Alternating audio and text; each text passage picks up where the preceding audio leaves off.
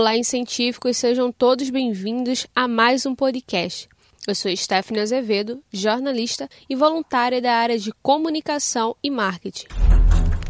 O painel intergovernamental sobre mudanças climáticas, IPCC, mostra que estamos diante de mudanças sem precedentes no clima, algumas delas irreversíveis. Pesquisas feitas por cientistas que analisaram evidências coletadas ao redor do planeta alerta para o aumento de ondas de calor, secas, alagamentos e outros eventos climáticos extremos nos próximos 10 anos. Para falar um pouco mais sobre esse assunto, convidamos o biólogo e especialista em etnobiologia e conservação da natureza, Paulo de Mello. A pesquisadora do IPA, ambientalista e especialista em mudanças do clima, Francis Lacerda, e o assistente social, agente ambientalista do ICMBio, monitor e guia turístico, Osiel Monteiro. Oi, Paulo, tudo bom? É, seja bem-vindo. Então, me fala o que está acontecendo na Amazônia e o que eu tenho a ver com isso. Antes de, de começar a minha fala, eu gosto de falar uma, uma frase que me tocou muito aí nos últimos tempos, que é o meio ambiente tem você no meio. Repetindo, o meio ambiente tem você no meio. Eu vou retomar essa frase no final da nossa conversa, mas eu queria que vocês já ficassem com isso em mente. Eu acho que vai ajudar um pouquinho a gente entender nesse né, processo. Né? Então, o que está acontecendo com a Amazônia? É... A Amazônia, entre os meses de agosto de 2020 e junho de 2021, teve a maior devastação num período de 10 anos. Ou seja, foram devastados mais de 8 mil quilômetros quadrados. E não sei se vocês se lembram, isso é um dado que, é, que trouxe, que é, o Amazon trouxe, que é o Instituto do Homem e Meio Ambiente da Amazônia. É, em 2019, antes da pandemia, a gente estava com aquele caos né, na Amazônia ali de queimadas e aquela pressão internacional que se deu também por causa de tudo isso. E, mesmo assim, nesses 11 meses, de agosto de 2020 até junho de 2021, foi aumentado 51% a mais do que o ano 2019, do que esse mesmo período em 2019, onde a devastação foi um pouco mais de 5 mil quilômetros quadrados. Então, imagine, né? Aquele caos que a gente estava vivendo e hoje a gente está vivendo ainda uma situação muito mais agravante. Né?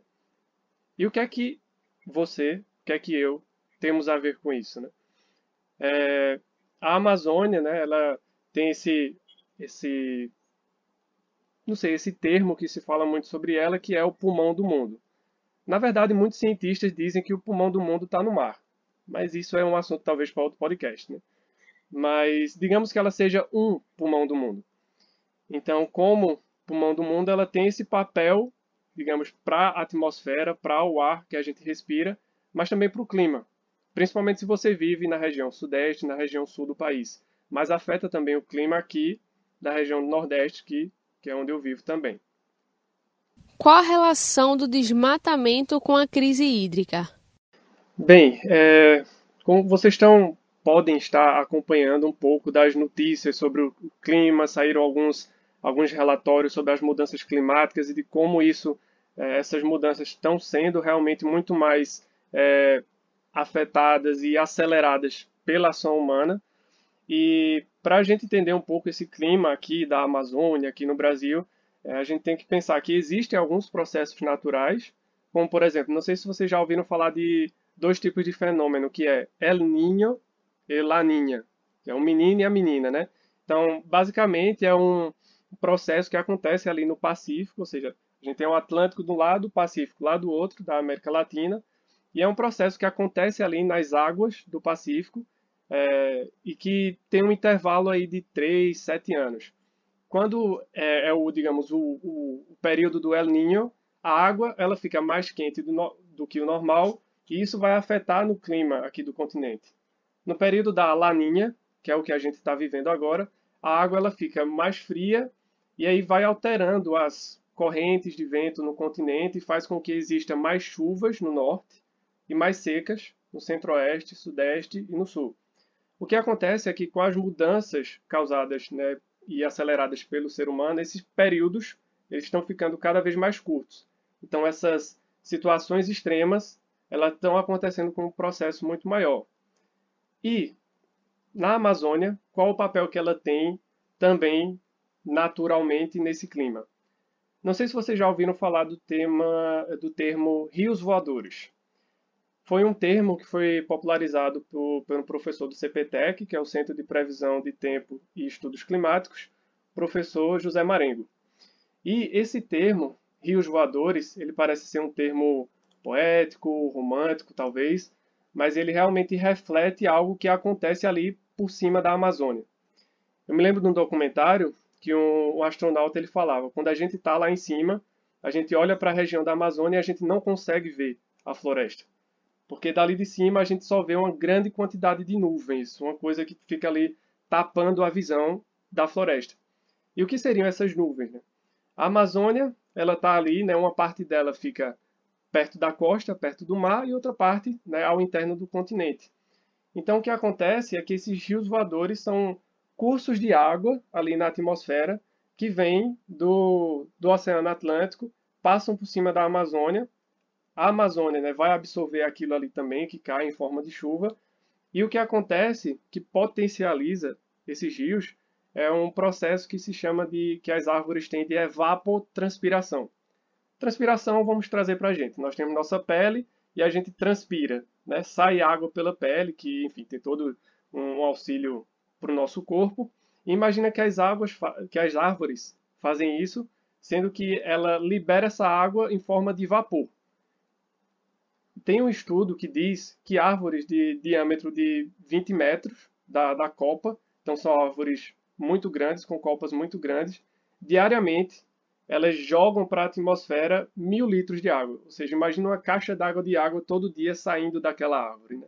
Então, com esse processo de evapotranspirações, de evapotranspiração de milhões de árvores ali na Amazônia, existe esse bombeamento e aí são formados né, esses cursos de vapor d'água que aí eles vão seguindo através das correntes beirando os Andes, que eles não conseguem passar pra, pela Cordilheira dos Andes, e vão descendo pelo Brasil, ali para a região central, pega um pouquinho também para a região nordeste, mas eles vão com força, assim, principalmente nas regiões sudeste e sul. Então, o que acontece é que no momento que se reduz a quantidade de árvores, desmatamentos, queimadas, esse processo de trazer água de lado norte da Amazônia para o sul também é afetado.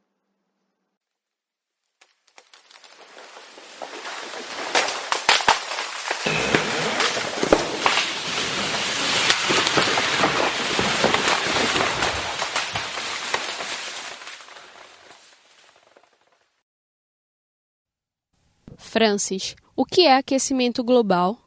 Quais são os impactos para o planeta, mais especificamente para o Brasil? efeito estufa a mais que tem na nossa atmosfera. Por que eu disse a mais? Por quê? Porque esses gases sempre estiveram na atmosfera da Terra. Uhum. Né? E eles causam um efeito estufa que a gente chama de natural. Sem esse efeito estufa natural, nós não teríamos o planeta que nós temos hoje. Né? Então, não teríamos, não teríamos condições de vida no planeta. Então, a, o efeito estufa natural permite a vida no planeta. O que acontece é que desde, vamos dizer assim, é, é, desde a Revolução Industrial, né, ou seja, desde a da, da evolução né, do, do modo de sistema capitalista, que nós começamos a jogar é, gás carbônico na atmosfera, né? Junto com outros gases também de efeito estufa. O gás carbônico ele é efeito estufa, mas tem outros gases de efeito estufa também que aquecem o planeta. Então, essa quantidade exacerbada a mais de, desses gases provoca, e tem provocado esse fenômeno chamado de é, aquecimento global, que tem como consequência a mudança do clima. São muitas mudanças que estão acontecendo, né? Aí é um processo bem, vamos dizer assim, é, bem complexo, né? porque o aumento desses gases causa é, alteração né, na, nas camadas de ar, nas massas de ar. E não só isso. Por exemplo, quando nós jogamos esse, esse, essa quantidade de gases a mais, principalmente o CO2, que é um dos principais gases de efeito estufa, também tem outros como metano, né? É, a atmosfera, ela tem uma, vamos dizer assim, um mecanismo de absorver essa quantidade de CO2 para que o planeta regule a sua temperatura. Uhum. Um desses mecanismos ele é, ele é realizado pelos oceanos. Os oceanos são um sumidor, ou seja, eles absorvem essa quantidade a mais de toneladas de carbono que a gente joga na atmosfera, assim como as florestas também. Então, assim, você tem um cenário de que nós temos uma quantidade é, superior, ou seja, a mais, né? Que está, vamos dizer assim, que está sobrando carbono na atmosfera. Os oceanos chegam lá, absorvem essa parte desse carbono e as florestas também, e aí tenta, ou, ou, tem, tem uma tendência de regular a temperatura, né? E a temperatura vai para um equilíbrio. Acontece que é, praticamente, né, desde a Revolução Industrial até agora, que nós estamos numa, vamos dizer assim, numa ascensão, né, ou numa, numa, num movimento contínuo de sempre jogar mais carbono, mais metano na atmosfera, dentre outros gases, né? Uhum. E, essa, e o oceano tem uma, uma capacidade que é limitada. Né? Ele está, hoje praticamente nós estamos aí a 70%, 70% da capacidade dos oceanos hoje de absorver é, o CO2. Já foi, vamos dizer assim, já os oceanos já entraram nessa, nessa capacidade de, de, de, de vamos dizer assim, a mais, ou seja, 70% já já foi, né? Estamos é no limite, se, né? É, é, é, como se você tivesse uma conta no banco e você já tivesse usado 70% do seu dinheiro. Então, só você só está com 30% lá, 30%.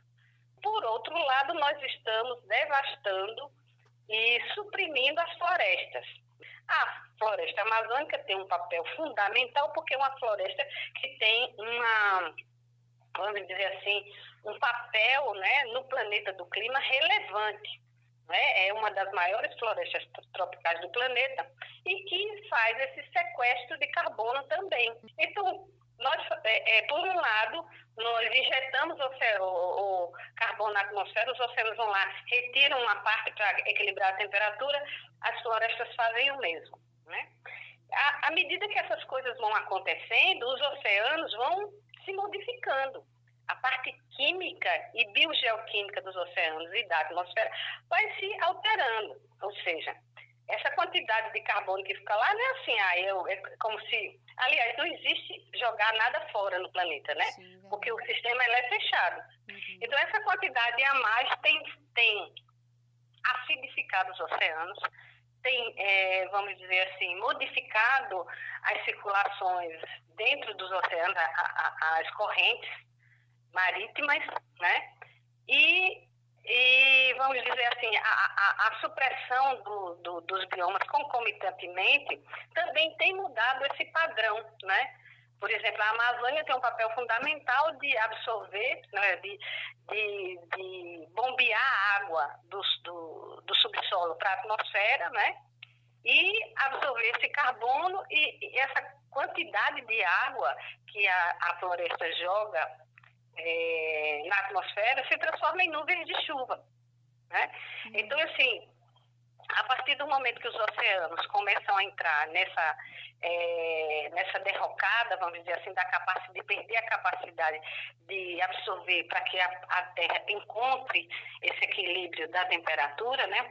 Nós vamos modificando a circulação geral da atmosfera e vamos provocando é, mudanças no clima da atmosfera não é?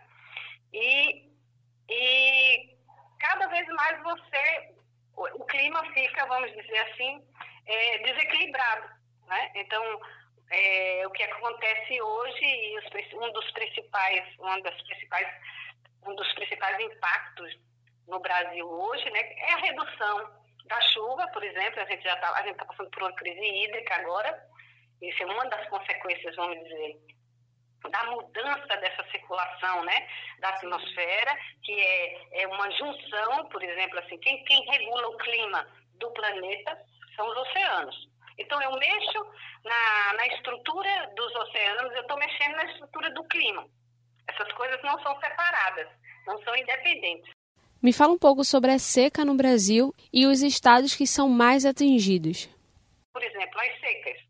As, sempre, as secas sempre acontecendo, principalmente no Nordeste do Brasil. Só que elas estão se tornando mais frequentes e mais intensas. Uhum. Né? Temperaturas altas. Sempre aconteceram os extremos de temperatura. Entretanto, agora nós observamos extremos de temperatura sem precedentes. Temperaturas que, por exemplo, que batem o recorde de 100 anos. Né? Você pode ver que, assim, sempre tem um comentário, olha, lá no hemisfério norte, esse ano, por exemplo, a temperatura, né, nos Estados Unidos, ali no que eles chamam Vale da Morte, lá na Califórnia, chegou a quase 56 graus Celsius. Isso já aconteceu? Já aconteceu, mas há muitos anos, há muitas décadas atrás, anos não, muitas décadas atrás. Então, o que está acontecendo? Esses eventos extremos estão se tornando mais frequentes, as ondas de calor, as secas, as enchentes, né? os furacões, os tufões, e todo, toda uma gama de fenômenos climáticos e meteorológicos que estão, vamos dizer assim, de, fora do, do, do, controle, vamos dizer assim, entre aspas, né? E aqui no Brasil a gente tá, tem presenciado, né, uma seca, por exemplo, é, uma seca que ocorreu no começo da, da, dessa, do século XXI, agora, né, em pouco tempo nós estamos vivendo uma seca maior do que a, a que aconteceu, né, é, por volta do início dos anos 2000. Então, nós estamos enfrentando, quer dizer, nós, o Brasil, né, uhum. uh, uma, uma redução de chuva sem precedentes, né, em 91 anos, né, isso que a Agência Nacional de Águas divulgou, particularmente na região centro-oeste e sudeste do Brasil. E aqui no nordeste do Brasil, nós estamos enfrentando períodos de seca que são maiores do que o normal. Por quê? Porque existe também, por exemplo, quando eu falo é, que a seca é um fenômeno natural, é porque ela é, ela, ela é uma condição climática natural da Terra que é causada por umas diferenças de temperatura no Oceano Pacífico. É aquele fenômeno que todo mundo já conhece, que as pessoas já conhecem, chamado de El Ninho. Esse El Ninho, ele tem essa, essa conexão com o clima do Nordeste do Brasil e causa secas cíclicas né? E o que acontecia é que a gente tinha um período cíclico de três anos e meio de seca, né? E tinha um ciclo de 13 anos, e agora nós temos praticamente seca, secas sucessivas e chegamos não é, a ter sete anos consecutivos de seca. Né? Então, é, de 2012, né, de 2000, salvo engano aqui, eu posso até olhar, então até 2017, nós tivemos aí secas consecutivas e a tendência é que é, essas secas aconteçam com mais frequência e com mais intensidade, reduzindo a quantidade de chuva não é, na região Nordeste, Norte e Nordeste do Brasil.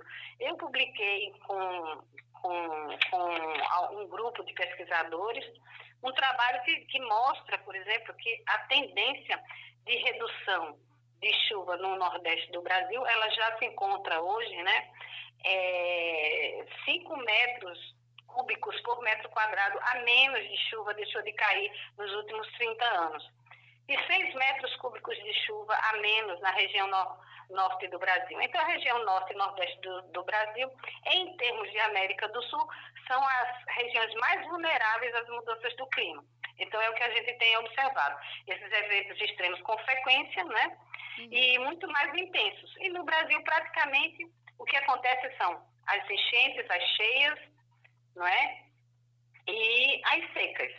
Então, esse, é, o nosso clima está marcado por, essa, não é? Por, por, esses fenômenos, esses fenômenos extremos não é? do clima, como também não é, aconteceu é, na, também em 2004, né, que foi, vamos dizer assim, o divisor de águas para que nós, da, da comunidade científica, é, que nos chamou a atenção foi o furacão Catarina, né, que aconteceu exatamente no mesmo ano do furacão Katrina.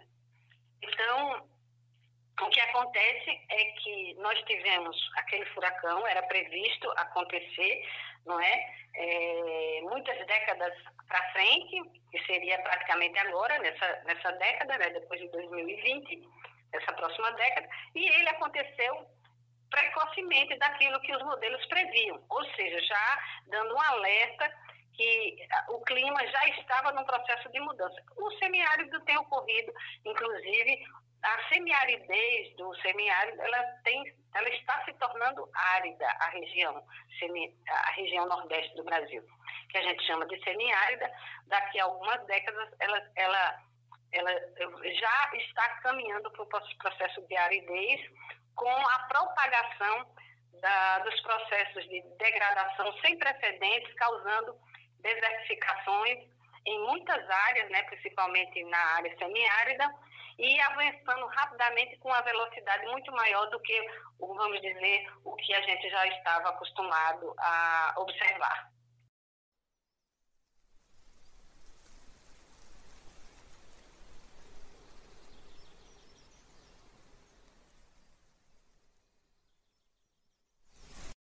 Osiel, você como auxiliar de pesquisa de campo do ICMBio e monitor patrimonial, qual a importância da conservação ambiental? Independentemente de onde você está, o órgão que você está, a função que você exerça, as suas ações for ações comprometidas com a, conservação do solo que tu pisa, é, com o máximo respeito é, à natureza, surte efeitos de ganho. Né? Essa é a importância, efeitos de ganhos. E eu estou falando em ganhos positivos. Né? Em ganho, ganhos positivos. Ganho de melhor oxigênio, ganho de melhor rendimento de divisas, ganho de fortalecimento de culturas, ganhos de fortalecimento da diversidade biológica como um todo. Então, independentemente na área que eu estou, seja como cidade de pesquisa, né, hoje é, no âmbito do ICMBio, seja é, como monitor patrimonial, seja como condutor de visitantes, entre outras funções, se eu desempenho o meu papel bem feito, com responsabilidade com o meu que, com o, o meu que está à minha volta, com o meu ambiente, então esses efeitos positivos agregado de a forma que eu desenvolvo a minha função, independente de onde você esteja, se pensar é, sustentavelmente, agir sustentavelmente, temos ganho de conservação não, não só no âmbito ambiental, mas no âmbito no, no âmbito do trabalho, no âmbito da família, no, no âmbito da escola, em qualquer ação que fizermos, vamos ter ganhos. Você acha que o turismo ecológico traz consciência das pessoas para a conservação ambiental? Ele sai daquele lugar de alguma forma mais consciente? O, o turismo ecológico, ele é uma forma limpa e possível de se mostrar aos cidadãos de qualquer que seja seu perfil, seu perfil, de que qualquer negócio sem levar em consideração o meio ambiente é um mau negócio. E que quando se tem a, a consciência é, de preservar, a gente tem esses lugares lindos, maravilhosos, com riquezas de beleza cênica, entre outros fatores, e que independentemente do diálogo que se tenha de, de conduta consciente em ambientes naturais, o lugar em si, é, o, o atrativo em si, o local em si, a unidade em si visitado, já faz com que essa pessoa tenha um comportamento né, diferenciado a partir dali. Porque ele vê que é possível utilizar a terra sem comprometê-la que é possível é, você estar é, no meio da natureza, é possível você estar em contato com a vegetação, é possível você estar em contato com a fauna, é possível você estar em contato com a parte hídrica de uma área e é, deixá-la como está, usufruir se servir, né? É, e deixá-la como está ou melhor, não é? Ou melhor. Então, as pessoas que tiram um parte do seu tempo, as pessoas que é, seja por realização de um trabalho, por realização de uma pesquisa, ou por iniciativa própria, sendo de colégio ou não, é, e tira o seu tempo para visitar uma unidade de conservação ou uma área preservada qualquer, ele, tem, ele só tem ganhos. Né? Ele só tem ganhos. Então, automaticamente, ele sai dali com outro, com outro pensamento. Né? Com outro pensamento porque ele está lá no ambiente que ele viu que é possível ter indivíduos, é possível desenvolver um, um, um projeto é, e manter é, o ambiente sem é, intacto, sem ser descaracterizado mesmo a presença antrópica ali. É possível as pessoas que visitam, a, a praticam o ecoturismo, que praticam o turismo ecológico, é, ter mudança de comportamento. Pode sair alguém que não entendeu a, a, o local, que não entendeu o objetivo do projeto, o local que está sendo preservado, mas eu acredito que há uma semente dali que vai ser multiplicada com, ao, ao, por alguns. Eu acredito sim.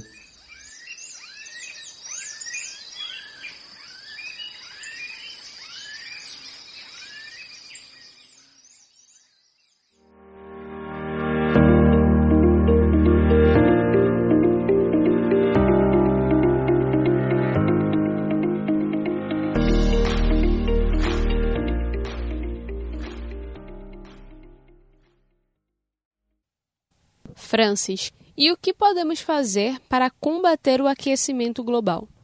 Tem duas coisas básicas, né? Que se a gente não é tão simples assim, né? Mas vamos dizer assim, é possível. A gente já, já deveria estar fazendo o nosso dever de casa e a gente está fazendo o contrário. Quando eu digo a gente, é o Brasil, Sim. né? O Brasil, em vez de proteger as suas florestas, tem avançado, né, sem precedentes, o desmatamento das florestas, dos biomas como um todo, não só a Amazônia, a Caatinga é um exemplo disso, o Cerrado também, e todos os outros biomas, né? A Mata Atlântica.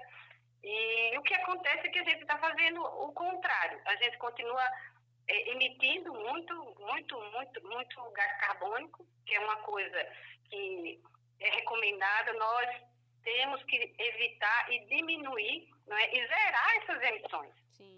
Veja, a gente já entrou num processo que a gente precisa zerar as emissões. Para zerar as emissões é preciso, vamos dizer assim, a gente é, desfazer, né, ou seja, parar de usar o combustível fóssil e migrar para energias renováveis, energias limpas, né? E a, quando a gente queima os combustíveis fósseis, a gente a gente avança com esse processo do aumento das emissões. Então, no primeiro ponto, a gente deveria evitar as emissões, certo? Reduzir as emissões ao máximo e procurando mudar a matriz, limpar totalmente, assim, radicalmente a matriz energética. Porque o tempo é aquele tempo, né, que já está passando, aquele já começou o tic-tac, né?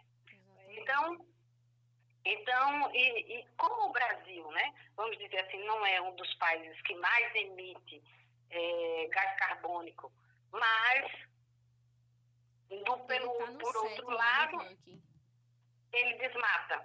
Né? Então, o, pai, o Brasil está aí no ranking dos países que mais desmata no mundo e então o Brasil tem essa posição né, de, de, de, de contribuir para o aquecimento global sem precedentes quando queima a floresta amazônica e os seus biomas como um todo. Né?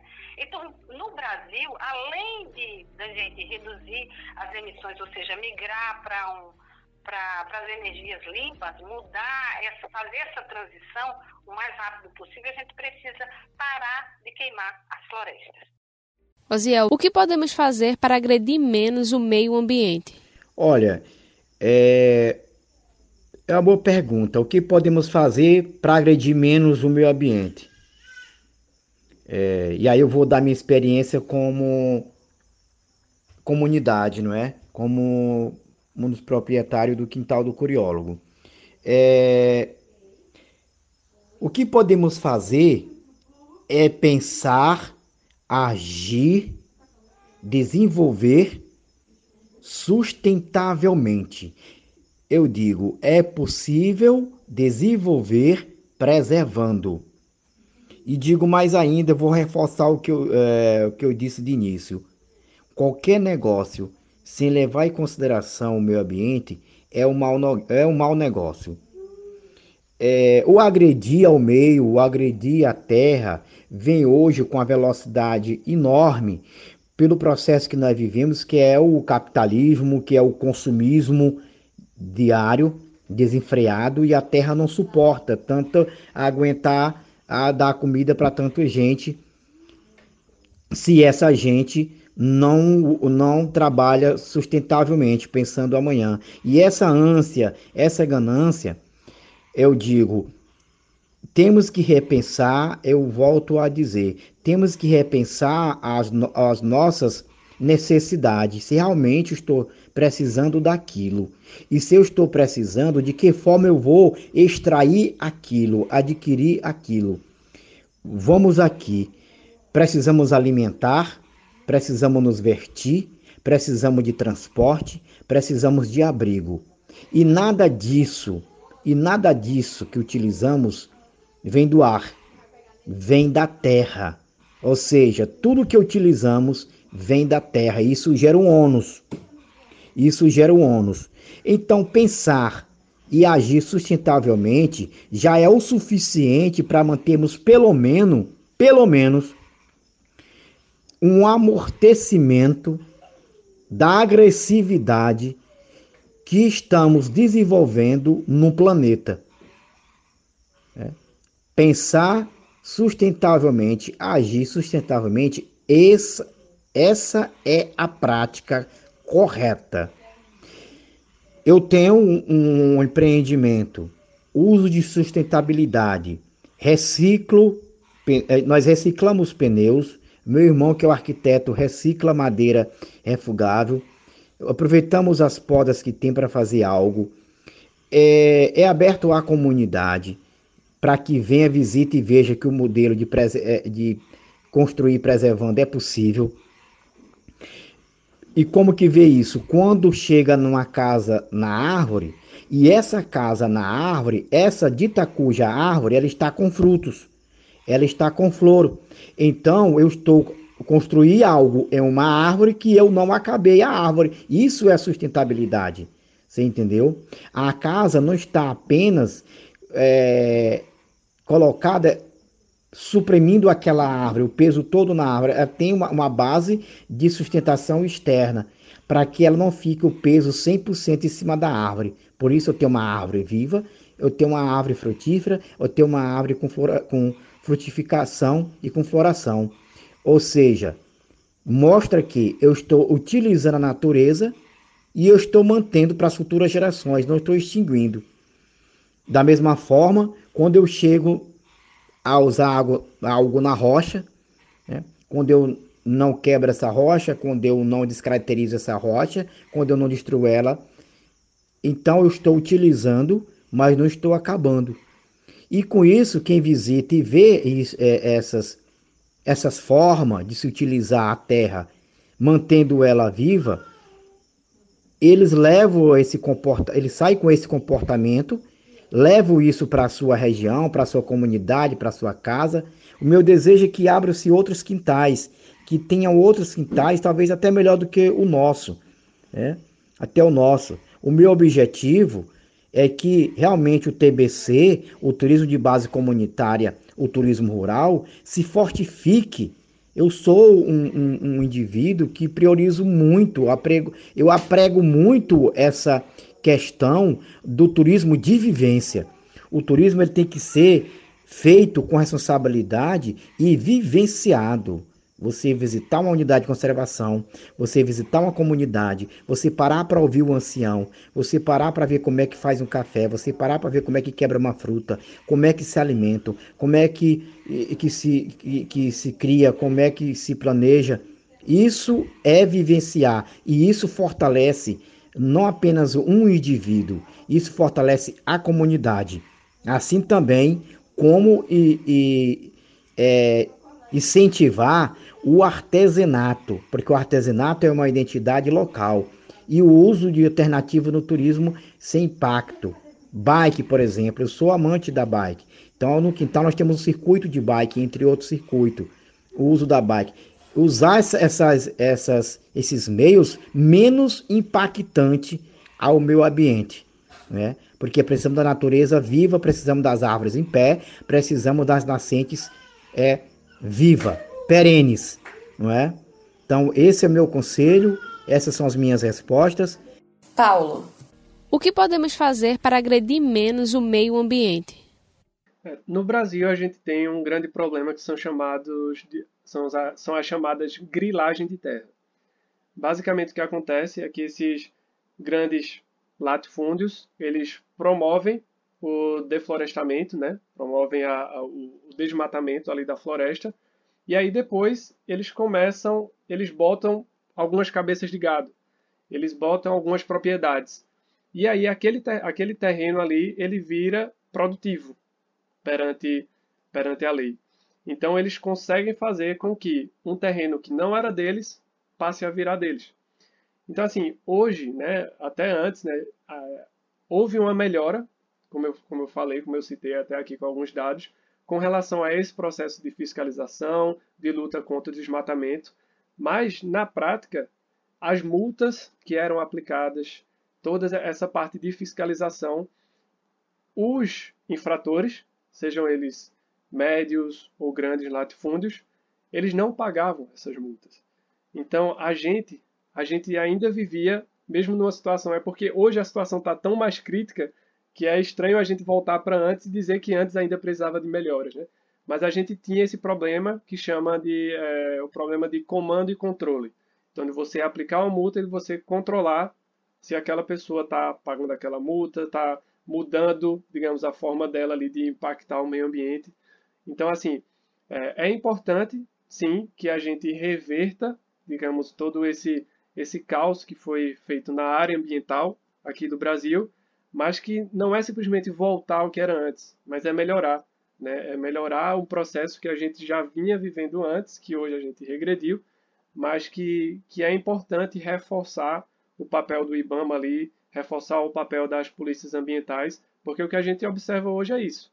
Esse papel foi retirado, né? foi tirado recurso, foi tirado monitoramento, e o que a gente vê, obviamente, é o aumento do desmatamento, o aumento da, da queimada, porque ele é incentivado.